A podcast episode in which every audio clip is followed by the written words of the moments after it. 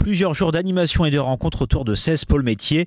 L'édition 2024 du Salon de l'orientation et des métiers, organisé par la région Normandie qui a commencé hier, se déroule jusqu'à demain 17h à Caen au Parc des Expositions. Je me suis rendu sur le stand de la Fédération régionale des travaux publics de Normandie sur lequel des jeunes montrent l'envers du décor aux visiteurs.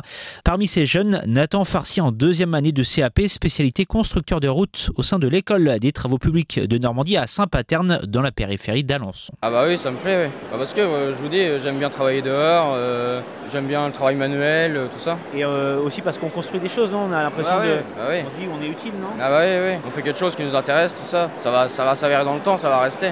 Chaque jour est totalement différent. Puis aussi cette, je sais pas, cette ambiance parce qu'on travaille Ah en- ouais, en, c'est groupe. une ambiance, ouais. C'est une ambiance qui est. C'est une famille le TP, le bâtiment. Régis Binet, le président de la FRTP Normandie, l'un des enjeux de la Fédération régionale des travaux publics, c'est de donner ou redonner une image positive au métier du TP, pas toujours bien vu par le grand public. Alors, les conditions de travail ont évolué, les conditions de sécurité ont évolué, de visibilité, parce que quand on travaille dans, sur les routes ou dans les communes ou dans les villes, on est obligé de mettre de la sécurité et on, on fait aussi de la publicité pour nos entreprises. Et puis, contrairement à ce qu'on entend, je tiens à le dire aussi, ce sont des métiers qui, au niveau salaire, ont beaucoup d'avantages, qui sont méconnus, mais qui, sont, ont beaucoup plus d'avantages, par exemple, que d'autres métiers qu'on considère mieux payés, par exemple, qui sont dans l'industrie ou dans la métallurgie. Euh, beaucoup de salariés de nos entreprises ont, pratiquement 13 mois et demi de salaire, puisque la caisse de congés payés euh, est une caisse à part. En Normandie, les travaux publics, ce sont aux alentours de 400 entreprises et environ 20 000 salariés.